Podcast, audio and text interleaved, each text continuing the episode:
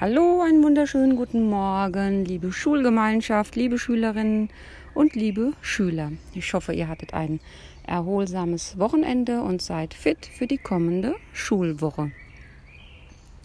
Die folgende Geschichte, die ich euch vorlesen möchte, heißt Ein gutes Urteil. Der ehemalige New Yorker Bürgermeister Fiorello La Guardia vertrat manchmal den Polizeirichter. Eines kalten Wintertages führte man ihm einen abgerissenen alten Mann vor. Er hatte aus einer Bäckerei ein Brot gestohlen. In der Vernehmung gab der Mann den Diebstahl zu und gab an, er habe das Brot nur genommen, weil seine Familie am Verhungern sei. Der Bürgermeister sprach das Urteil, denn das Gesetz erlaubte keine Ausnahme.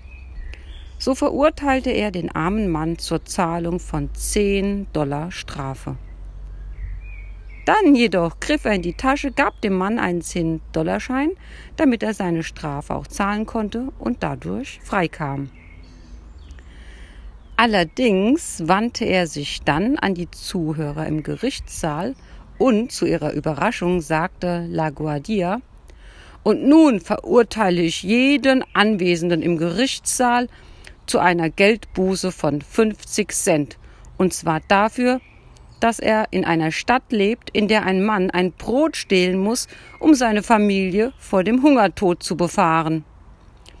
Herr Gerichtsdiener, kassieren Sie die Geldstrafen sogleich und übergeben Sie sie dem Angeklagten. Hm, der Hut machte nun die Runde und der alte Mann konnte mit fast, fast 50 Dollar in der Tasche den Gerichtssaal verlassen.